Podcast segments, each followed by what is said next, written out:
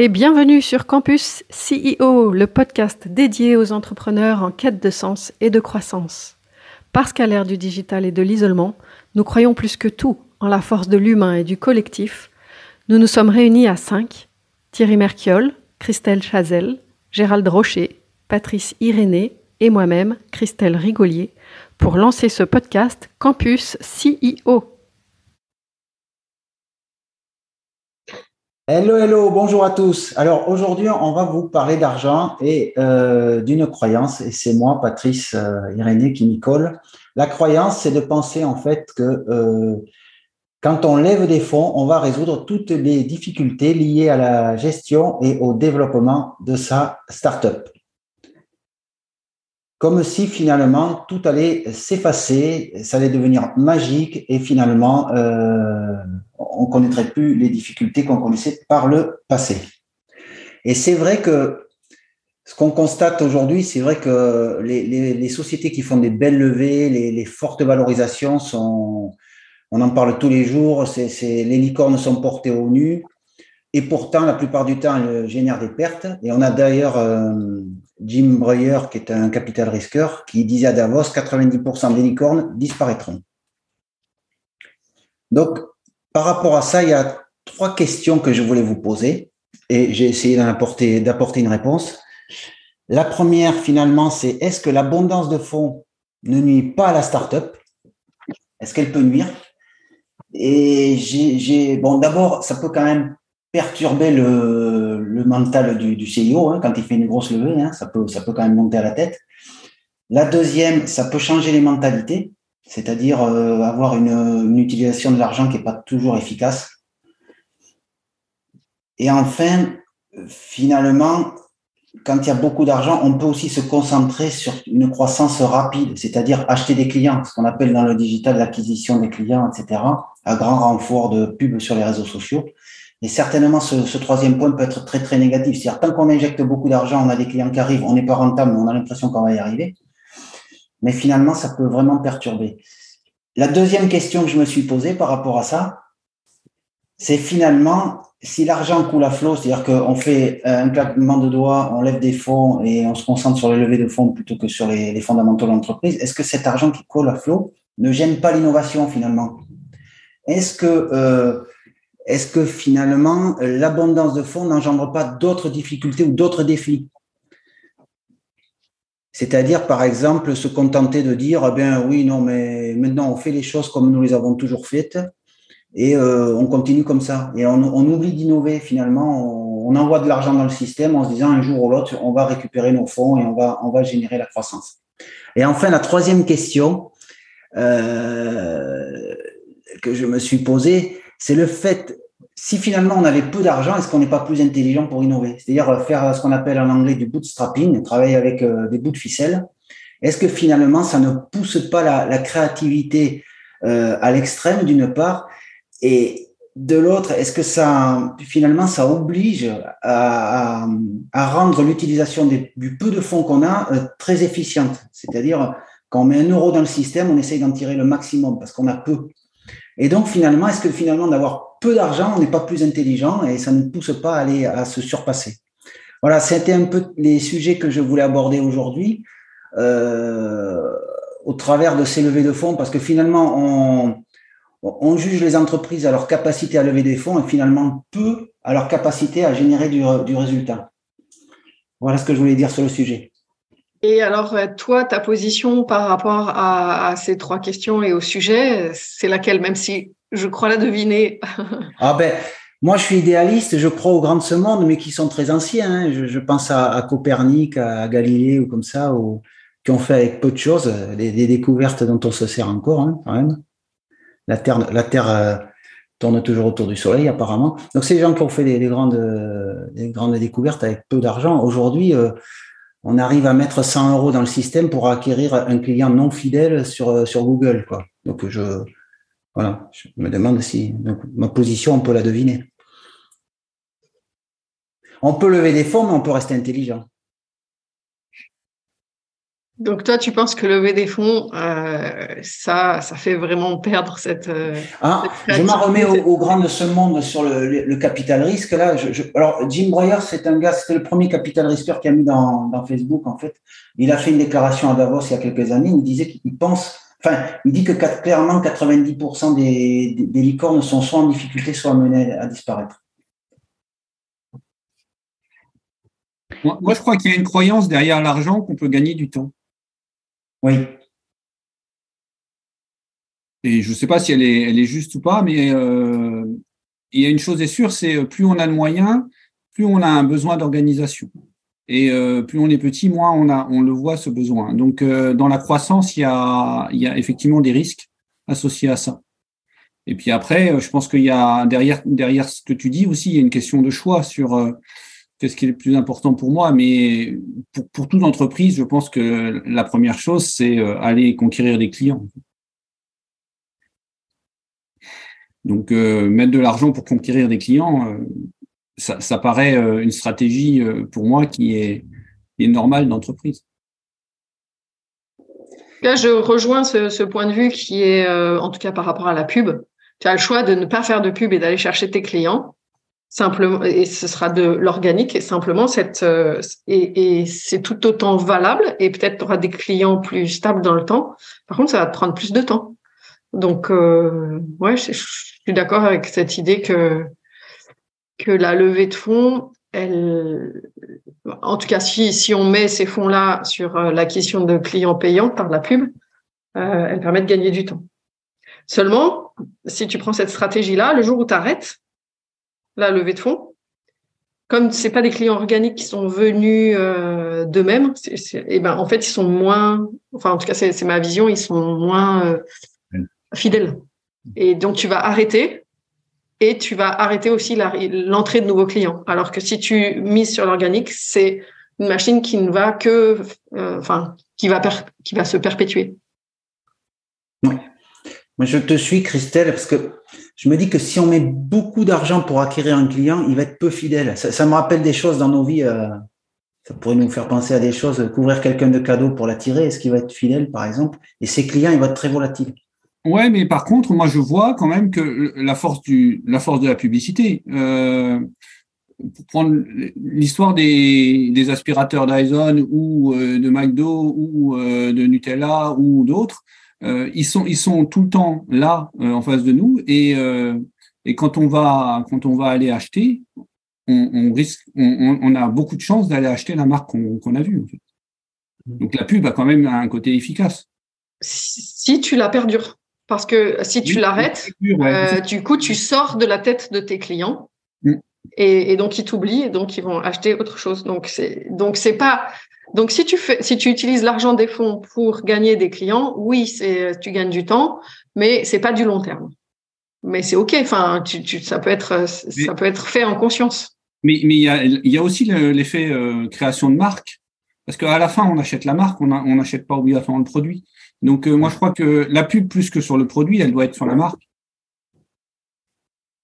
Ensuite, sur la partie euh, créativité, ou est-ce que ça rend moins intelligent En tout cas, c'est sûr que ça te laisse dans une zone de confort où tu ne vas pas aller chercher en dehors de tes limites, out of the box. Là, tu vas rester dans la boîte en fait, parce que bah, parce que tu as de l'argent, donc tu vas pas euh, aller chercher euh, les. en effet, ce, ce, ce pas supplémentaire que tu serais allé chercher si tu n'avais pas d'argent si tu n'as pas d'argent, tu vas te focaliser sur trouver des clients. Et donc, quand tu veux trouver des clients, tu vas tout faire pour mieux les servir, pour répondre au mieux à leurs besoins. Euh, tu, vas te dépasser. Alors que, en tout cas, c'est ma croyance. Si en effet, tu es dans une zone de confort, ben, tu vas moins euh, te dépasser. Et donc, Ouais, Moi, j'ai une, croyance inverse là-dessus. Ouais, vas-y. Euh, parce qu'en fait, euh, pour moi, quand euh, tu lèves des fonds, que tu as beaucoup d'argent, tu as une capacité d'innovation qui est, euh, qui est mmh. énorme parce que tu as une capacité d'investir mmh. et tu as une capacité de gérer beaucoup plus de projets en parallèle et à la limite de te tromper. Tu t'en fous. Et c'est là où les, Enfin, la problématique de la levée de fonds, c'est qu'en fait, tu lèves énormément d'argent, euh, beaucoup plus que tu avais avant et les investisseurs te demandent d'aller vite.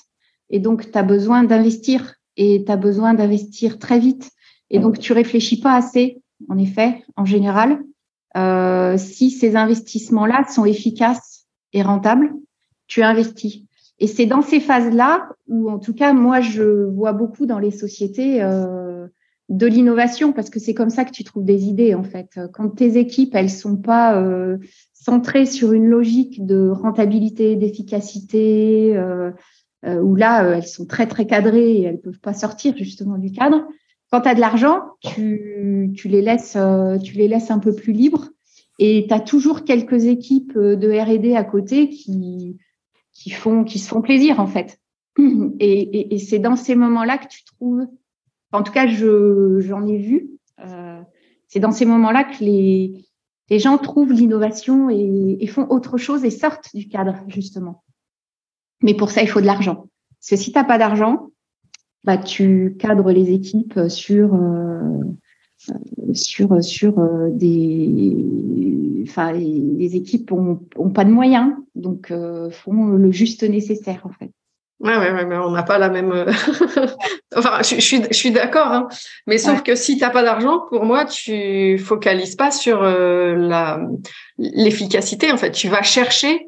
Si tu n'as vraiment pas d'argent, tu vas chercher à t'en sortir coûte que coûte. Et du coup, tu vas chercher des clients. Tu vas arriver à comprendre c'est quoi le petit truc unique que tu as euh, qui peut servir les clients. C'est quoi le, le oui. Euh, le kilomètre supplémentaire que tu peux faire pour que tes clients ils soient satisfaits, qu'ils aient envie d'acheter ton produit? D'accord. Mais là, pour moi, ce que tu es en train de développer, c'est de dire que, euh, en effet, il y a des dirigeants qui démarrent avec peu d'argent et qui se disent, ben, euh, on va faire au maximum et on va, on va trouver les clients, etc. Et là, tu es beaucoup plus efficace. Ouais, économiquement parlant. C'est-à-dire que tu vas chercher des clients rentables parce que tu n'as pas le choix, parce qu'il faut que tu vives. Et tu n'as peut-être pas besoin d'aller lever des fonds quand tu es comme ça. Moi, j'en ai vu des projets comme ça où les dirigeants, euh, tu pas d'argent, tu investis efficacement et mais économiquement euh, rentable, quoi. Et, et, de là, tu arrives à des résultats où finalement, tu n'as peut-être jamais besoin d'investisseurs. La logique où tu as besoin d'investisseurs, c'est que justement, tu vas chercher des fonds et, euh, et des gros montants qui sont au-delà du, enfin, j'allais dire du raisonnable, mais ça c'est mon côté financier. mais, euh, quelque part qui te permet de, te tromper, de ne pas faire d'optimisation, de, de, chercher, enfin tu vois, d'aller d'aller acheter des experts, d'aller acheter euh, euh, des choses qui font que là, tu, tu sors beaucoup plus de ta mission centrale euh, de il faut que je trouve des clients rentables. Mm. je sais ce que je veux dire. Mais, je comprends.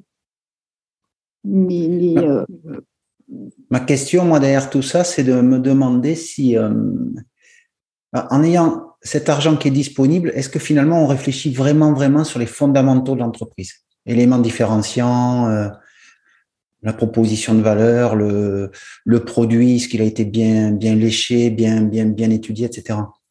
En tout cas, ce qui Finalement, est-ce qu'on ne grille pas des étapes en ayant de l'argent et en oubliant un peu les fondamentaux? Non, moi, je crois que ça reste.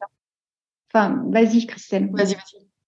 Non, enfin, moi, je crois que les fondamentaux restent, mais en fait, euh, ce qui, ce qui est complètement différent, en fait, c'est la règle du jeu, entre guillemets, parce que l'élevé de fonds, euh, c'est un jeu. Hein. Enfin, euh, moi, tous les dirigeants que j'ai pu voir euh, lever des fonds et qui aiment lever des fonds, euh, ceux qui vont avoir une envie de lever 100, demain auront envie de lever 200. Mais c'est un jeu, en fait. Et c'est un jeu où, en fait, tu, tu es dans le rêve, dans le grand, dans le... Donc, tu n'es plus dans la réalité, au final. donc, c'est là où tu perds le sens pratique, euh, tu vois, de, de... t'es pas dans le même genre de société, quoi, et dans le même genre de projet. Ouais, moi je, suis d'accord avec euh, l'idée que c'est un jeu et que il y a deux jeux différents. Il y a un jeu si c'est si le jeu c'est de lever le plus de fonds possible et tu crois que tu as gagné quand tu as levé beaucoup. Et ça c'est un jeu. Et il y en a un autre qui est de créer une entreprise qui apporte une réelle contribution au monde et qui va chercher des clients parce que la contribution, elle vaut de l'argent, elle a une valeur et donc les gens, ils sont prêts à payer pour ça. Et pour moi, c'est deux jeux différents, en effet. Et, euh, du coup, il y a, y a un piège de tomber dans le jeu de bah, moi, je joue pour gagner des fonds, euh, qui pour moi est plus un jeu euh, théâtral ou je sais pas. Même si l'autre, c'est aussi un jeu, mais c'est mm. peut-être un jeu où je où je contribue plus ou peut-être c'est peut-être c'est un leurre hein. mais, mais euh, moi en tout cas j'ai plutôt tendance à valoriser euh, la contribution que j'apporte euh, au travers de ma société au monde et que et que l'argent qui arrive c'est une juste rétribution et une mesure de la contribution que j'apporte au travers de l'entreprise. Mmh. J'aime bien ce que tu ouais, c'est exactement ça. ça c'est vrai. Ouais, vraiment. Mmh. Après, euh, ce, qui est bizarre, moi, si, si on a levé des fonds, c'est qu'on a déjà normalement euh, un produit ou, une offre de valeur. Euh, et on a l'impression que dans ce que tu dis, Patrice, c'est qui ce qui a été le projet d'avant, il est complètement oublié. Mmh. C'est ce qui, c'est ce que tu vois? Moi, en préparant ce podcast, j'ai tapé sur Google alors j'ai déjà regardé, bon, il y avait neuf licornes actuellement, bon, euh, françaises, et j'ai regardé quelles étaient les entreprises. J'ai tapé la question, quelles sont les licornes françaises rentables? Eh bien, ça, ça ne répond absolument pas là-dessus. Ça va donner le classement des licornes par valorisation. Donc, on est dans le, pour moi, dans le premier jeu, hein, mmh. c'est-à-dire, voilà, je suis bon, j'ai levé. Et en fait, quand on fait des recherches, euh, Google, lui, s'adapte à ce que demandent les gens. Bon, ben, on voit bien ce qui est demandé. Les, les, les licornes sortent en premier par la plus grosse valorisation. Mmh, je trouve ça assez représentatif. Sur les chiffres d'affaires, sur la rentabilité. Ouais, c'est clair. Souvent, c'est enfin, c'est une très bonne question et enfin, alors c'est une croyance, mais je crois que euh, la plupart de ces entreprises ne sont pas rentables. C'est-à-dire ah que s'il n'y a pas d'investisseurs derrière, l'entreprise meurt. Ouais. C'est exact. Je me suis d'ailleurs dit, moi, en préparant, finalement, le CEO de ces sociétés, il a choisi de faire payer l'actionnaire plutôt que de faire payer le consommateur. Oui, c'est vrai. En fait, c'est une nouvelle façon de voir le monde. C'est-à-dire que je facture mon actionnaire, je pourrais facturer, comme on l'a fait jusqu'à présent, le gars qui utilise mon service. Ben aujourd'hui, je facture mon actionnaire. Exactement. Et à la rigueur, eh ben, tant mieux. Sympa. On l'argent à ceux qui ont de l'argent, en fait. Bah oui, voilà, il y a plein d'investisseurs qui savent pas quoi faire de leur argent. Ils ont l'impression, du coup, de contribuer et ça renverse le truc. C'est, du coup, c'est l'investisseur qui contribue à faire développer des, des, des systèmes, des innovations, peut-être ou pas. Ah, et, du coup, c'est lui qui contribue euh, plutôt que l'entreprise, vraiment. Enfin, je sais pas, c'est... On est sur une consommation d'entreprise, en fait. Au lieu d'aller acheter un produit, on va acheter une entreprise. Ouais, c'est ça. C'est un autre jeu encore. Il y a aussi le jeu des investisseurs qui, allez, moi j'ai de l'argent, tiens, qu'est-ce que je peux en faire?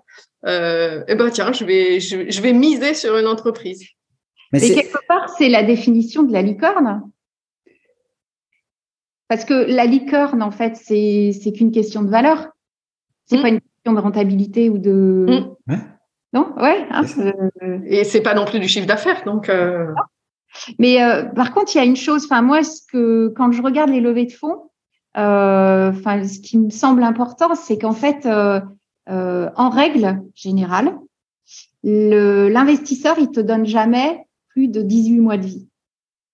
Donc, si tu lèves un million, si tu lèves 5 millions, si tu lèves 10 millions, si tu lèves 100 millions, ça te donne juste la taille du projet qui a été vendu à, à l'horizon un an et demi, deux ans.